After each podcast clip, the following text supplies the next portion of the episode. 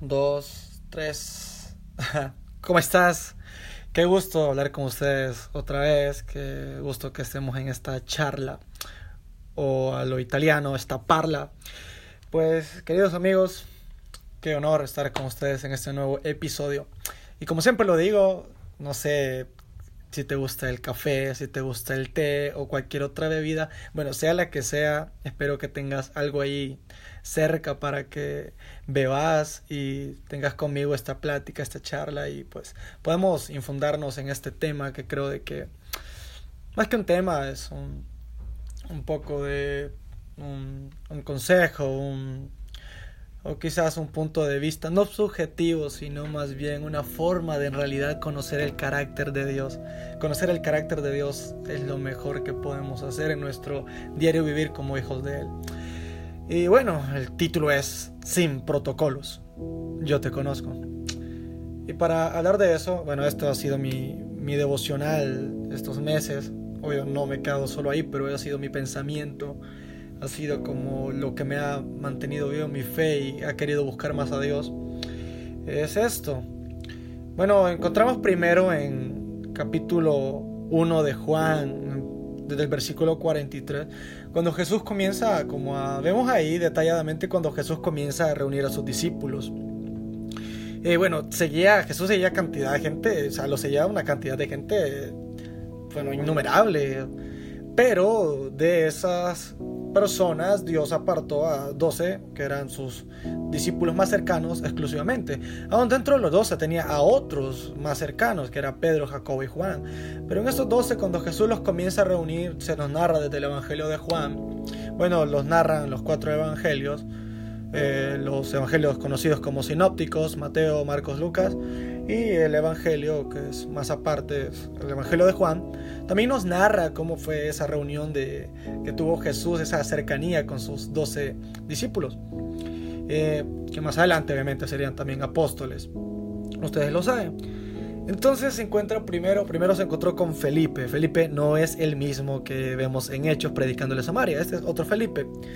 Entonces Felipe eh, se convierte en discípulo de Jesús y Felipe contento va a buscar a su amigo. Su amigo se llamaba Natanael, que en otras partes de la Biblia lo reconocemos como Bartolomé. Entonces eh, va Felipe donde Natanael le dice, hey Natanael, mira, vení, hemos encontrado del que escribió Moisés, los profetas, o sea, a Jesús de Nazaret, el Mesías. Natanael dijo, ¿Qué? O sea, ¿cómo se te ocurre, Felipito? Estás loco, men. ¿Cómo vas a creer que de Nazaret va a salir algo bueno? O sea, para ese entonces, en Israel, Nazaret era como una zona marginada, o sea, de lo que no podía salir algo bueno, en referencia, o sea, a niveles o estatus, o bueno, habla mucho de una estratificación. Entonces, se aparece Jesús, llega Jesús y ve a Natanael. Y Jesús no se presenta como hey, mira, soy Jesús, de verdad, mira, soy el Mesías, hago milagros, mira, ¿quieres que te haga un milagro? Jesús no, no se presenta, Jesús llega sin protocolos. Y Jesús solo le dice, hey, Natanael, un hombre en el que, israelita, en el que verdaderamente no hay engaño. Y Jesús le declara, antes, cuando estabas debajo de la higuera, yo te vi. Y esto no sé cómo, pero esto estremeció el espíritu de Natanael. O sea, yo en mi humanidad hubiera pensado, ah, alguien le contó, o sea, alguien le vino y le comentó, ¿verdad? Mire, ese es Natanael Jesús. Pero en realidad Jesús no estaba hablando de un momento. Jesús no se refería, y Natanael lo sabía, Jesús no se refería a solo el hecho que Natanael estaba debajo de una higuera. Más bien Jesús se refería a una situación. Y por eso debemos ir a un contexto bien histórico. Para ese momento, cuando Jesús tiene, era el inicio de su eh, ministerio público acá en la tierra, en esos momentos, cuando Jesús viene a la tierra, Roma ya había gobernado la mayor parte del mundo antiguo, o sea, todo el mundo antiguo. Eh, Roma ya lo había gobernado exactamente también. Eh, Jerusalén, Israel, toda esa parte del Medio Oriente ya era gobernada por Roma, entonces Roma estaba a, carga, a cargo, perdón, y obviamente Israel estaba subyugado.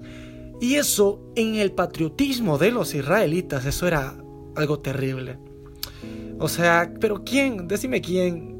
¿Quién en su país o en su patria se siente bien siendo subyugado por otra nación? Nadie. Por eso los israelitas vivían un momento como de tristeza, desolación, frustración a esos momentos. Es lo que se vive en la época de Jesús. Aun cuando Jesús va a ascender, sus discípulos le preguntan sobre eso, si le va a devolver el, gobierno a Israel. Y el Señor Jesús le dice que a ustedes no les interese eso. No les interese las sazones o los tiempos. Ustedes lo recordarán en, en Hechos, en el primer capítulo. Por eso Jesús les dice, recibiréis poder cuando haya venido sobre vosotros el Espíritu Santo. Pero bueno, eso es otro tema. Pero en realidad es lo que se vivía, es lo que está viviendo Natanael, una frustración como humano, una desolación, o sea, no ser libre en su patria. Porque ¿quién, quién de las personas que ha subyugado y está en cautiverio puede ser libre y feliz? Pues nadie. Era el caso de Natanael. Pero, o sea, la intención de Jesús al decirle eso no era solo mostrar su divinidad, ¿verdad? No era solo mostrarle, hey, yo sé todo, soy Jesús, soy el Hijo de Dios, yo sé que estabas ahí, yo te vi. Nadie me contó, yo te vi. No, Jesús aferraba a una declaración, a una situación de Natanael. Quizás Natanael estaba en un problema ese día que estaba debajo de la higuera o ese momento que estaba debajo de la higuera. Quizás su espíritu estaba conmovido y triste. Quizás había un problema en el alma de Natanael. Y Jesús le quiso decir, Natanael, yo sé lo que te está pasando. O sea, yo sé lo que está pasando en tu vida, yo quiero ayudarte. Entonces, o sea, a mí siempre desde que estaba pequeño mi familia me ha dicho, bueno, mi familia es, eh, yo soy hijo de pastor, entonces mi familia siempre me decía, mayormente mi mamá me decía, Ari, Dios está en todo lugar y Él lo sabe todo, era lo que más me decía cuando yo eh, eh, salía o algo así, ¿verdad? Yo sé que su intención era que yo tuviera un temor reverencial a Dios, pero, puchica, o sea, déjame decirte que, que, pues, siempre lo tuve, pero al principio de pequeño eso me intimidaba, o sea, me intimidaba en el sentido de, no solo me quedaba con el, ok, Dios es omnipotente, Dios es omnisciente Dios es omnipresente. Más bien yo me quedaba con el pensamiento de, híjole, si hago algo malo, Dios me va a castigar. Pero y ahora que tengo un poquito más de entendimiento, créeme que me alegro mucho que Dios sepa todo de mí y que Dios esté en todo lugar. Me alegra mucho eso. Me alegra mucho el carácter de Dios en ese sentido. O sea, lo defino así, Dios me conoce. O sea, Dios me conoce mucho y eso es lo importante. O sea, nosotros no debemos de amedrentarnos, de decir, puchica, Dios me conoce todo, Dios sabe todo de mí, híjole, Dios conoce todo de mí. No, no es algo malo, en realidad es algo bueno. Qué bueno que Dios conozca todo de mí, qué bueno que Dios conozca hasta lo profundo de mis pensamientos, qué buenísimo es. Pero ahora bien, o sea, eh, qué bueno es saber literalmente que Dios me conoce. O sea, y que saber que Dios te conoce no es para intimidarte, como te lo decía. Es para que veas que Dios está solícito a ayudarte. ¿Por qué? Porque Él en este momento sabe cómo está tu corazón. No sé cómo estás escuchando este podcast, ah, por Spotify o por Google Podcast, no, me refiero a eso. No sé con qué espíritu estás escuchando esto. No sé cómo te despertaste hoy, no sé cómo estás a punto de dormir, o sea, quizá tu corazón no esté de lo mejor, quizás estés atribulado, problemado, estresado, frustrado por alguna situación futura que se viene o por algo que te pasó o algo que te está pasando. No sé, pero déjame decir que Dios conoce tus debilidades, brother. Dios conoce tus luchas internas. Dios conoce tus problemas y tus, circunstancias, perdón. Brother, Él te conoce. Él te vio. O sea, quizá no te vio debajo de la higuera como a Natanael. Pero Él te ha visto dando vueltas en tu cama en la madrugada sin poder dormir. Él te ha visto en la cocina de tu casa comiendo algo, pensando y frustrado. Quizá Dios también te vio en el auto cuando te conducías a cierto lugar, vos todo frustrado, eh, con la mente a mil por hora. O quizás en el bus cuando recostabas tu, tu cabeza así en la ventana y pensabas de todo, o sea, o como dicen, mirando a la nada, pensando en todo. Dios te vio ahí. O sea, y Dios no ignoró esa situación, Dios no ha ignorado ese momento tuyo. Más bien, Dios en cada momento en los que te ha pasado algo malo, Dios ha estado solícito y ha estado cercano para ayudarte. O sea, Dios te vio llorando, Dios te ha visto estresado, Dios te ha visto frustrado, con ganas hasta de colgarte del polín, como yo digo, o sea, suicidarte, tomarte pastilla o algo así, Dios te ha visto. Y Dios no te ha ignorado en ningún momento. Pero no es solo eso, Dios ha estado dispuesto siempre, ha estado cercano a vos. Si lees todo el Antiguo Testamento, desde Génesis hasta Malaquías, te vas a dar cuenta que Dios siempre que habló a través de sus profetas, vas a encontrar palabras como esta, acérquense a mí, vengan a mí, venid luego, búsquenme, clamen, y entre otras eh, palabras que Dios mencionó y, hacía, eh, le decía a su pueblo para que ellos corrieran a Dios, para que ellos se acercaran. ¿Por qué? Porque no es un Dios egoísta que quiere la atención para Él. Dios es dueño de todo, Dios no te necesita, pero Dios reconoce que vos sí lo necesitas a Él y eso es lo importante. O sea, reconocer de que Dios lo sabe, o sea, Dios sabe, y lo dijo el salmista David, que Dios sabe que nosotros somos polvo, que del polvo venimos y que al polvo veremos, hablando de nuestro cuerpo. Pero eso es cierto, Dios sabe todo de nosotros. Y voy a hacer hincapié en esa frase, Dios sabe todo de vos. Y cuando digo todo, es que sabe hasta el mínimo pensamiento, hasta el mayor pensamiento que vos podés tener y crees que nadie sabe, hasta tu secreto más íntimo, Dios lo sabe perfectamente. Por eso, Dios está interesadísimo en restaurarnos. ¿Por qué? Porque Él nos ama. Sin protocolos. Dios te conoce. Natanael se encendió o se escondió. No se encendió, se escondió en su filtro de incrédulo. Quiso hacerse el incrédulo delante de, Jesús. Ante la declaración de Felipe. Adán, ¿te acuerdas de Adán? Él quiso esconderse juntamente con Eva con hojas, quisieron esconder su desnudez, o sea, su pecado, quisieron esconderlo con hojas tapándose, cuando Dios sabía todo en realidad.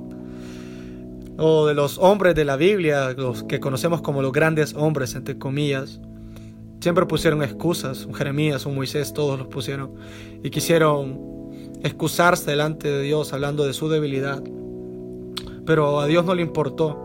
¿Por qué? Porque Dios es un alto genio cambiando y transformando vidas. Y a eso me refiero. O sea, cometemos el error de que cuando le fallamos a Dios salimos huyendo de la presencia de Dios, cuando en realidad debemos de acercarnos más. Esa es la solución, acercarnos más a Dios. Hebreos 4:16 dice que nos acerquemos confiadamente al trono de la gracia. Como alguien dijo, como Juan por su casa. No, no tanto irrespetuoso, ¿verdad? Pero así, o sea, como sabiendo de que la casa de Dios también es tu casa, que sos hijo de Dios, que tenés el permiso de que sos hijo de Dios. Al trono de la gracia, no para ser juzgado o castigado, sino para ser ayudado por Dios mismo.